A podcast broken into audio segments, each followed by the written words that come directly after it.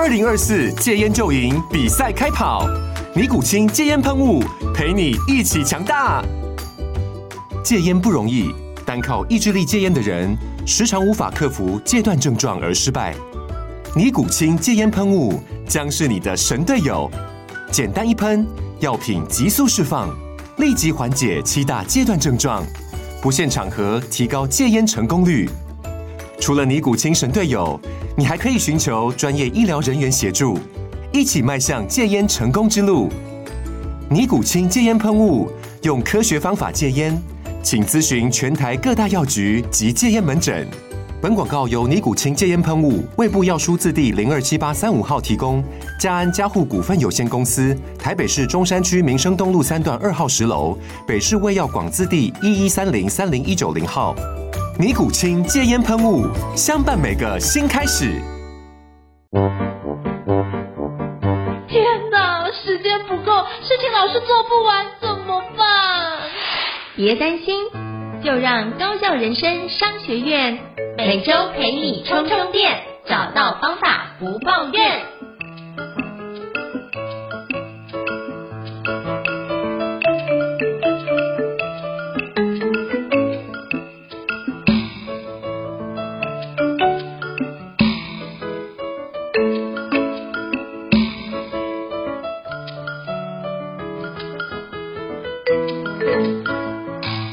家好，欢迎大家来到高效人生商学院。我是赵应成，我是电脑玩物的站长伊瑟。许多人想达成的梦想很多，而人生苦短，如果用相对高效的方式进行，进而让人生丰富精彩。高效人生商学院与你一起前进啊！Hello，伊瑟老师，想请问一下，我们今天想要聊什么样的主题呢？今天想要来跟大家分享我们平常如何善用零碎时间的技巧。我们的工作跟生活当中呢，常常有很多的时间需要花在重要的任务、重要的事情上面。不过呢，在真实的工作跟生活流程，其实大段大段可以让我们非常专注的空档，我自己是觉得很难出现的。起码在我身上很难有这样子大段大段的空档时间。有时候就算刻意留下某些专注的时间，可能也会因为临时的会议、临时的电话而被打断。而被插断，所以呢，当时间变得很破碎的时候，要怎么样有效地完成任务呢？另外一个角度是，就算我可以留下一些专注空档的时间，可是难道那些，比如说通勤或者会议跟会议之间的空档，它虽然没有很长，二三十分钟，但是难道我就要放弃它吗？还是说这些零碎时间又可以拿来被好好如何的这个利用呢？我想先帮各位听众问问看，应成老师有没有什么这样的技巧？因为我知道应成老师常常要去很多地方上课，然后上课跟上课之间又常常有很多会议，他常常需要在一些高铁或者计程车上面去这个前往下一个会议或者是课程的场所。我相信应成老师应该有一些技巧来利用这些像是高铁或者计程车当中的一些零碎的时间。不知道胤丞老师有没有什么样的实际经验，可以跟我们的听众朋友来进行分享呢？像我觉得，我就会先去评估到底什么叫做零碎时间这件事情。像我觉得去做一个对于零碎时间的定义是很重要的。那我发觉其实有些零碎时间是没有办法善用的。比如说举个例子，像我觉得一分钟以内的零碎时间基本上不太能够用，因为光你拿起。那个书里面来，这样就三十秒就不见。你等于只有三十秒可以看，那这些事情就不要为难自己。像这种如果是一分钟的区块，我觉得他就没办法做那种很大的事情。可是他很适合做那种非常小的事情，比如说你可不可以点开一个 LINE 的讯息，嗯，你都大概浏览一下，一分钟其实是可以的。可是他就没办法去聚焦在一个专业的任务上面。他这种零碎时间比较适合用在做什么？你相关杂讯的去除。或是相关杂讯的断舍离，我就会把它用这个区块。那如果是大概是两分钟到五分钟之间，这就比较适合是那种短的讯息，比如像是呃一封你只要快速回应 yes or no 的 email，这个就很适合用在这样的一个时间范围之内。那如果再长一点，可能就是比如说五到十分钟的区块，那我就五到十分钟区块，哎，就可以多做很多的事情。像比如说像五到十分钟的区块，我就可以拿来做什么？我就可以随身有带书，我就可以多看几页的书。欸，我觉得十分钟是一个非常好用的环节，因为为什么？因为像比如说我们可能呃跟朋友或是跟客户约约定一个时间要开会，那到了我提早到那个会场的时候，那我就会先把，如果我还有时间，我就先把书拿起来看。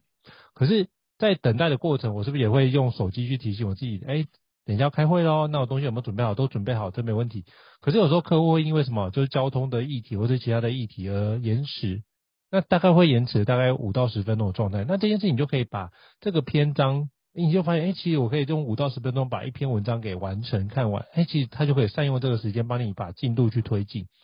那我就发觉，其实这样子是一个蛮好的时间的利用。那如果再长一点的时间，比如说有半个小时的时间的空档，那或者甚至到四十分钟，我觉得半个小时到六十分钟的之间的空档。都是一个很好的使用的环节，像呃，如果去做培训，很多时候在外地或是外县市，大家经常要坐高铁，比如说我台中到台北要去做上课的动作，那基本上我高铁大概我就会选的是不是直达车，因为直达车可能就是四十五分钟、四十八分钟就就有，那我就选的比如说它是站站停的环节，那大概会有五十八分钟到六十一分钟的时间可以去让我工作，那我就会在那地方选一个位置是尽量是靠窗的，然后尽量不会有别人要。进出去干扰我的位置，我就先设定好这样的状况。那是不是我就可以专心的进入我自己的工作领域，我就戴个耳机就进入我的工作状态。反正手机我就会设定，就是比如说下车前五分钟、下车前三分钟会提醒我，那我就可以专注的进入我的工作的状态，就不会被影响到。所以我就会尽可能让这种 block 时间就把它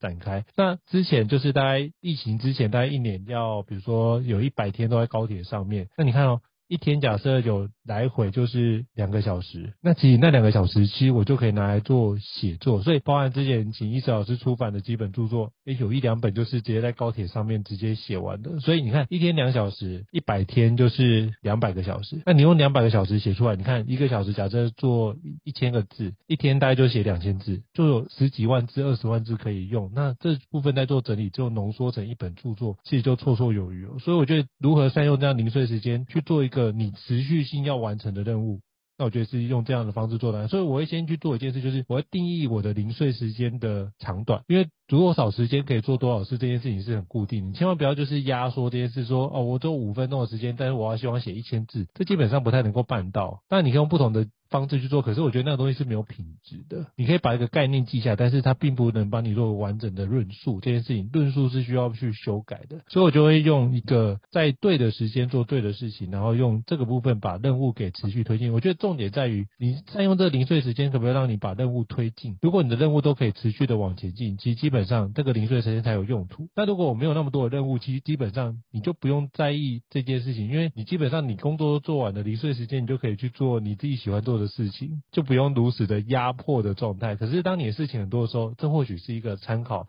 可以帮助你解决那种心理负担的一个相关的做法。所以我不知道伊老师对这部分有没有什么样的补充，或是有什么样的一个回馈？我觉得胤丞老师刚才这段的分享啊，对我也有很大的启发。就是我们要先区分几种不同的零碎时间。我觉得这个概念呢，真的很值得大家好好的参考一下。就是我们会有那种可能五分钟之内的，真的是很短的零碎时间。我有没有设定一些什么事情是可以在这样的零碎时间里面去推进的呢？那但是有时候零碎时间可能长到，比如说等个十分钟的高铁的时候，或者是下个会议十分钟之后要开始的时候，这些零碎片段的空档。它比较多了，十分钟可能完成不了一个专案，但完成一个小任务可能是足够的。那这时候我知不知道，在这个样的片段的空档，我可以拿来做什么样的任务，让它往前推进呢？然后有时候我们可能是三十分钟、四十分钟这种更更大块的零碎的空档，这时候我们是要不小心滑手机把它消耗掉，那通常这样也消耗得很快，还是说我真的可以在这样的时间里面？好好去累积更重要，然后更深度的任务的成果呢？像我自己其实也会喜欢利用这样的方式来去善用我的零碎时间。那应成老师刚才分享也让我回想到啊，原来我其实也是有这样的角度去切割我在执行一个任务的时候的几种不同的处理流程。比如说，曾经有读者问我说：“伊森，你是怎么安排？”你的写部落格文章的这个时间的，我自己呢，并不是刻意去设定说哪一天的晚上，然后空出三个小时、两个小时去写文章，因为我自己发现这种时间安排。一来自己很难有动力做得到，二来到了那个时间还不一定有那样完整的片段的空档，所以我自己是用零碎时间逐渐把我的文章的进度往前推进的。当这个时间可能只有四分钟、五分钟，比如说有时候我要去等计程车去下个客户的这个地点，等这个公车要去下个客户的地点的时候，等车来可能还有四到五分钟的时间，等一下公车来，我的思绪就会被打断了，我处理的任务的流程就会被打断了。所以这四到五分钟到底可以做些什么事情呢？这时候我我会喜欢去做想文章题目的这件事情，就是因为想文章的题目呢，想一个标题对这篇文章来讲很重要，它需要花时间去想，它需要去酝酿一下这个想法，它往往很难一时之间就。马上想出一个很棒的标题，那我觉得我可以利用这四到五分钟，因为我只要想一句话嘛，就是那个标题就好。我利用这四到五分钟的时间，我来修改这句话。那这样子呢，或许文章还没写完，但是我的标题已经修改到一个到时候可以上架的。这个状态了，甚至我利用分段的几次四到五分钟，因为有时候可能第一次只是想到觉得六十分的程度，那或许下一次我又遇到四到五分钟的空档，我再来想一下这个标题，把它修正得更好。那当我有十分钟的时候，比如说可能是通勤搭捷运的时候，当我有一个这样的十分钟的空档的时候，我自己呢，通常就会喜欢拿来。做列大纲的这件事情，就是可能在我日常的工作流程活动当中，我对于某一篇文章，或者或者有时候不一定是写文章，可能是我在设计一个封面的文案，可能是我在准备规划一个专案的企划。我其实平常在工作的时候，脑袋中呢隐隐的有一些潜意识上面的酝酿，潜意识上面的想法，但是还没有很具体的浮现出来。这时候，当我有一个十分钟的空档的时候，我喜欢。拿起我的笔记，我就开始列大纲，把我的脑袋中的这些对于一篇文章的这个要怎么写，或者是一个专案要怎么企划的一些想法，用条列式的大纲的方式，一点一点的把它列出来。这时候当然没办法打长篇大论，尤其如果我是站在捷运上面，还是拿着手机的时候。但是列出只有关键字句的大纲，我觉得这个是比较容易做得到的。那我就可以利用这个十分钟的时间，我也觉得也足够，因为我只要列大纲，我并不需要做任何进一步的发展。所以呢，我就利用这样的角度。把我这个大纲列出来，像我最近在准备我的这个线上课程，那我前一阵子前几个月在准备这个课程的时候，我其实就是利用我每天来来回回的很多通勤，包括上下班，包括前往客户的路上的这些通勤的时间，我就去想其中一个单元的大纲，那十分钟我就把那个大纲列点列出来，还不到最完美的大纲没关系，但起码我把我脑中酝酿的这个大纲结构先把它写出来。我发现这个过程会帮助我真的要做那个课程的企划或简报的时候，节省很多的时间，因为我利用这个片段的十分钟，已经累积了很多大纲在上面。但是，一旦到我有一个完整的三十分钟的空档的时候呢，我就会把之前已经想好题目、列好大纲的某篇文章拿出来，然后呢，开始具体的把，比如说它的一个开场的论述案例，把它写完，或者把其中的一个论点的分析。把它利用这三十分钟，把它具体的写完，就是把那一段的草稿把它写出来。那我觉得我自己呢，一个文章的任务，或者一个假设我要思考一个专案企划的规划的时候，我就会利用这。三种不同的零碎时间来去分别完成适合那个任务的不同类型的工作，所以我觉得其实我们或许可以想一想，一个任务的过程、执行的过程，它不一定是要一口气完成的，它里面会有很多不同的行动。有些行动呢，其实没有我们想象的要花那么多时间，比如说，他可能只是收集几个资料，或者只是改写几个资料，或者只是想一个题目、想一个标题而已。有些呢，可能是需要列出大纲。有些任务呢，可能是需要花时间去列出它的架构，它可能呢也没有要花掉我们很多时间，但要花掉稍微比较长一点的时间。那有些任务的有些步骤呢，它可能确实是需要花更多时间去把我的草稿，去把我的完整的内容，把它完整的这个写出来。那这个要留下比较多的时间去完成。那我们有不同类型的时间空档，或许呢，我们就可以把一个任务切割成这些不同类型的行动，到时候我们就可以善用这些不同类型的。时间空档的片段，去把这个任务呢逐步的累积，然后逐步的往前推进。那这样子呢，这样的零碎空档就可以被我们好好的利用了。那我觉得这里面我还想要做一个额外的补充，就是我自己早期啊曾经写过一篇文章，但是我现在觉得那个方法不够好。就是那时候我很多年前了，已经十几年前了，我写过一篇如何利用零碎时间的文章。那时候我说，嗯，我们在零碎的时间的时候，可以用来做一些琐碎的事情啊，比如说可以在那个时候这个回个邮件啊，查看一下邮件，回个即时通啊，或者可以利用那个时间上网看一下新闻啊，就是我们把一些。没那么重要、比较次要的行动，放到我们的零碎时间来做，这是我十年前的想法。可是两三年前，我写我又写了另外一篇文章，那篇文章的题目叫做“利用零碎时间呢，最好的方法是让空档成为也是完成目标的时间，而不是真的拿来做琐碎的事情。”因为后来我发现，当我们事情真的很多的时候，真的次要琐碎的事情，最好的方式就是干脆不要做，所以它也不会在我们的零碎时间做。所以呢。即使我们要在零碎时间利用，我们也应该拿来推进我的目标。比如说，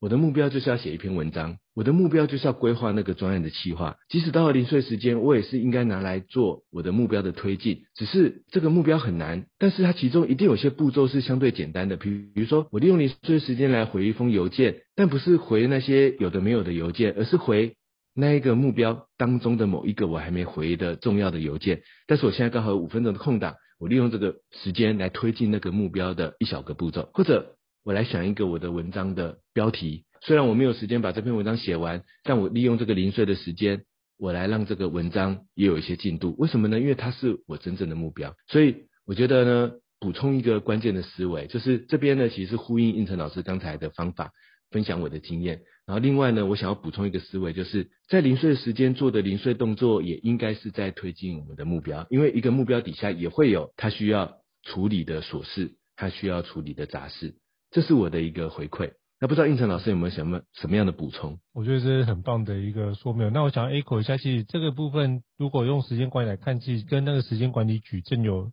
一样的方式，就是时间管理矩阵会依照重要紧急去做四个象限。那第三个象限叫做不重要不紧急。那基本上一老师提到，就是零碎时间还是可以用来做我们任务的推进，所以基本上不会推进的是不重要不紧急的任务，一定通常是推进的是紧急重要的任务，或者是紧急相对不重要的任务，或甚至这个部分你都完成之后，时间没有那么大的一个聚焦的环节，你可能就要把那些事情放在推动的是。重要但是不紧急的一个任务上面，我觉得这件事情就可以避免我们做相关的时间浪费。因为当我们事情很紧急的时候，其实我们内心是一种焦虑的状态。当你呈现焦虑状态，你就会担心这件事情能不能赶快完成有进度。当你事情有进度的时候，你就会觉得人整个人的状态会比较安定。这我们之前有讨论过，就是焦虑感跟成果这件事是一个跷跷板的环节。当你的成果越多的时候，其实你就越不容易感觉到焦虑。可是当你的焦虑很高的时候，代表一件事情，通常成果没什么推进，跟没有什么进展。所以这件事情，我们该反过来看，是我如何让我的焦虑感能够降低，那就是如何善用零碎的时间去推动我应该要做的事情。我觉得这是一个刚刚我从一早之的那个相关两篇的文章的内容所连接到的一个重点的区块。我觉得这是想要帮各位补充一下这个环节，把这件事连起来。所以这件事情跟我们之前提到有关断舍离是一样的概念，就等于是你把那些不重要不不紧急的事情先舍弃掉。那基本上你会多出两成到三成时间，可以帮你做相对有有意义的事情上面，所以这是我想要 echo 的一个相关的步骤跟过程。那我想请教伊慈老师，就是那很多人都会觉得，哎、用零碎时间，那这样会不会全部时间都在工作上面？这个部分，如果你已经处理完你的工作，当然你的零碎时间不用用在这个地方。可是，那你的零碎时间可以用在哪个地方？不会觉得这件事情好像只是拿个手机就无缘无故，只是想说花个五分钟就就发现，哎、你的一个小时不见了。那我发现手机常常是一个很重要的时间小偷，就是他就把时间一摸你的手机，时间就不见。怎么样去避免这样的情况？那甚至我们可以把多余的时间，可不可以用在我们的专注的兴趣上面？那你会有什么样的建议呢？我自己啊，觉得。在这样的过程当中，其实就回归到我们常常提醒大家的，在日常的生活当中，我们也应该为自己锁定一些我想要推进的目标，我想要完成的这个价值成果。比如说，我想要养成一个这个阅读习惯，然后在这个过程当中，我可能想要整理出某些关于某一个知识主题的相关的笔记，或者在这样的学习过程当中去解决某一个生活当中的问题，或者是完成某一个可能假设是。读写程式码的书，完成一个什么样的这个产品的设计，锁定好这样的目标。那这时候呢，即使他这个工作上已经完成了，但生活中的时间呢，就可以拿来好好的利用这些生活当中需要完成的这个相关的目标。那甚至呢，生活当中有时候也有一些他可能不到目标的成绩，但可能是某些确实很重要的任务。如果我可以把它锁定出来。那或许就可以利用这样的时间呢，来把这样的目标把它有效的完成。所以我自己是想要补充一个这个我自己提醒我自己的方法，因为啊，大方向我们知道，就是诶，当我工作很忙，那我我们通常因为紧张跟焦虑，比较容易在零碎时间我来推进那些重要的工作，因为我知道我工作做不完嘛，所以我会想办法去推进它。可是，一旦如果是工作做完了，那这时候很有可能我的零碎时间就会变成是很发散性的这个利用，因为。他们往往会变成这个不知道要做什么，于是就不知不觉的去划个手机、上个网、干嘛干嘛，然后时间就消耗掉了。所以我自己啊有一个小小的提醒我自己的技巧。零碎时间啊，我们比较难用时间提醒的方式去提醒自己该做什么，因为零碎时间的意思就是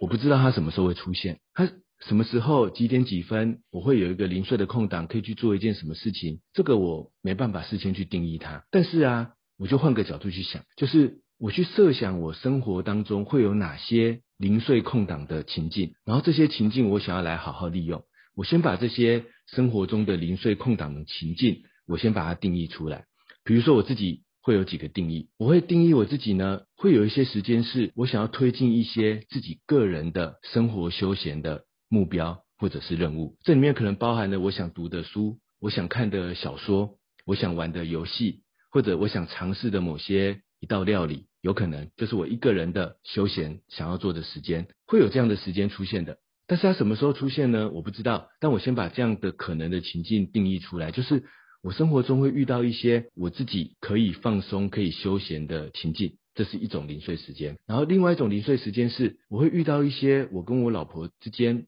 有空档，然后我们可以去推进一些我们的休闲或者生活中的目标的这样的情境。然后第三种，我会有一些我跟我小孩亲子共处的时间的空档，这样的零碎时间会出现。那它什么时候会出现？我不确定。然后或者它有某些确定的时候，但也有某些不确定的时候。所以呢，会有一些情境空档是属于我跟我小孩之间的可以亲子活动的这个时间。我定义出这三种情境之后啊，我自己会在我的时间管理的系统里面把我的任务归纳到这三种情境的分类当中。就是我会把某些我觉得我可以在一个人的休闲时间去做的任务或者是目标，把它分类到一个人休闲的这一个分类里面。我自己在 M Note 里面是用标签来做这样的分类的。然后呢，我会把一些，比如说我跟我老婆想要一起看的电影，想要一起追的剧，或者我们想要正在规划的某个家里面的某个改造这样的任务呢，我就把它归因到两个人的休闲时间这样的标签分类当中。然后我可能会把一些我最近想跟小孩一起看的某些亲子共读的书籍，然后或者是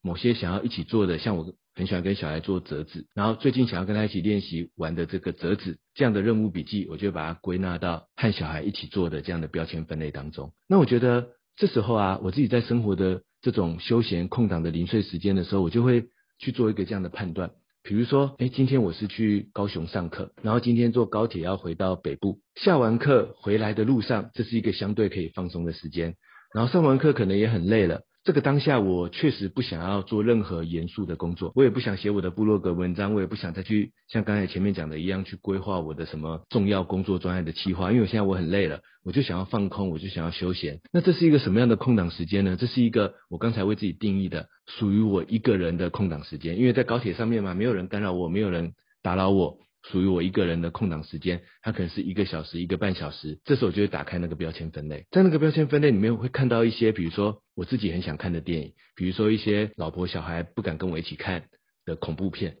或者是这个我自己很想看的某部小说，但有可能是我自己想看的某些商管类或学习类的书籍，那就会在这个分类里面出现。这时候我就会让自己自由，我就说好，我来看一下这几个任务，然后看看当下哪一个我最想做。我就选那个来做，是玩个游戏也好，是看个电影也好，是看一部认真的书也好，并不会因为我看认真的书，我就觉得我做的比玩游戏更好。我也不会因为我去玩了一个游戏，我就觉得我没有看书而浪费了这个时间。我觉得不会，因为这都是我分类在我一个人的休闲空档要做的事情。但是这时候我就，我觉得这个方法帮助我有效的提醒我自己，这个空档的时间，这些任务都对我有价值，它可能会让我很开心。它可以会让我学到东西，但无论如何都是有价值的。我选一个来做，那我觉得我就充分的利用这个零碎空档的时间。或者有时候我可能是下完课回到家里，小孩还没睡觉，他就说：“爸爸来陪我玩一个什么东西。”我看离睡觉之前还有三十分钟的空档，我我就想说好，那现在可以来做什么呢？我就会打开那一个想和孩子一起做的这个标签。那这时候里面就看到说，哎，我最近收集了一个折纸的练习的影片。可以来折一个龙猫，然后或者说我就在里面看到说，哎，我最近这个在里面收集了一个笔记，教人家怎么画。我小孩现在最近很喜欢奥特曼，就说怎么画一个奥特曼，然后我就说，哎，来，我们利用这三十分钟，我们来画一个奥特曼，来教他怎么画一个奥特曼。无论做什么，我都觉得我充分的利用这个三十分钟的空档，而且我们完成了一个新的挑战，完成了一件有趣的事情。我的这个零碎的空档不是拿来做一些重复的事情。而是有新的体验，有新的挑战，也不是不知不知不觉浪费在一些划手机或者上网的过程当中。我是真的完成了一个我之前想做，我没时间做，但我现在利用这个零碎空档把它有效的完成。那我觉得呢，就是这些多出来的零碎空档，它也是可以用来完成有意义的事情的。有意义不一定要是严肃的工作，它可以是让我们开心，让我们快乐，但是它要有趣，然后它要能够有一些新的体验，我觉得这是很重要的。但是我们必须要意识到。通常零碎时间出现的时候，我们是处在一个不知道自己要干干嘛的状态。所以呢，我刚才分享的一个我的做法，就是我自己为自己设计一个很简单的提醒的系统，帮自己的生活的空档情境先分类，然后把任务归纳到这些分类里面。到时候那些情境出现的时候，这些空档出现的时候，我从里面挑选我当下想做的，要做什么都可以，但是它是在我预先。选择好的那里面，然后我再做一个我当下想做的选择。这时候我们会产生更多的新体验，然后为自己的就算是生活中有趣的事情，也让它不断的迭代，不断的累积更多的挑战。那我觉得这会让我们觉得自己更充分的利用这些零碎空档的时间。这是我的一个技巧。那不知道应成老师有没有什么回馈跟分享？我觉得。伊老师真的是把零碎时间用得非常的淋漓尽致，在于除了工作的推进，也就把兴趣推进。其实我觉得我们所做的这个分享，重点在一件事，就是如何让你的人生获得高效，而且是你喜欢的高效的模式。那那个品质是你所期待的一个品质的状态。所以不只是工作面，我们希望可以顾及到。工作面以外，我们自己有兴趣或是我们在意的那几个层面，我们都可以做好。所以其实基本上，你不能只用工作这角度来看，你可以用你人生的整个面向构面来看，可能有健康，可能有工作，可能有家庭，可能有比如说你的休闲兴趣，可能有孩子这几个层面，你都可以把它展开。那这几个展开，你就知道说你如何时间做配置，这么多事情要做，那你怎么做时间的安排？那你的零碎时间就是一个非常好的一个资源，可以帮助你去做相关的安排。不然的话，很多人都觉得我要一个完整的时间才去做这件事情，可是很多时候就没办法展开。可是换个角度想，如果你可以用零碎时间开始展开这件事，那你发现很多事情就开始有一些进度，有些推进，就会让你很棒的。包括你刚刚讲到那个，就是奥特曼，就最近有一个新的电影，就是有关就是新超人力霸王，我觉得那个。就可以用这个角度，可以跟孩子有一些互动，我觉得都是很棒的一个环节啊。所以通过这个方式，你可以如何善用你的零碎时间，进而让什么，让你自己可以打造出属于你自己的一个高效人生的系统，并且活得更有品质哦。那非常感谢易慈老师的一个精彩的分享。那最后呢，如果大家想要觉得我们高效人生商学做得不错的话，欢迎在我们平台上面给我们五星按赞。那您的支持就是我们最好的前进的动力哦。那如果你想要听的主题或想要了解，生活上有什么样造成你困扰，导致你无法高效生活的主题，都可以把那些问题留言让我们知道，我们会在定期来看这件事情如何给各位有一些比较好的一个回馈，那整理成一个集的相关的一个录音的一个内容，然后让各位可以用更有效率、更结构化的方式来做学习哦。那再次感谢易小师精彩的一个分享哦，那我们下次见哦，拜拜。大家下次见，拜拜。高效人生商学院，掌握人生。选择权。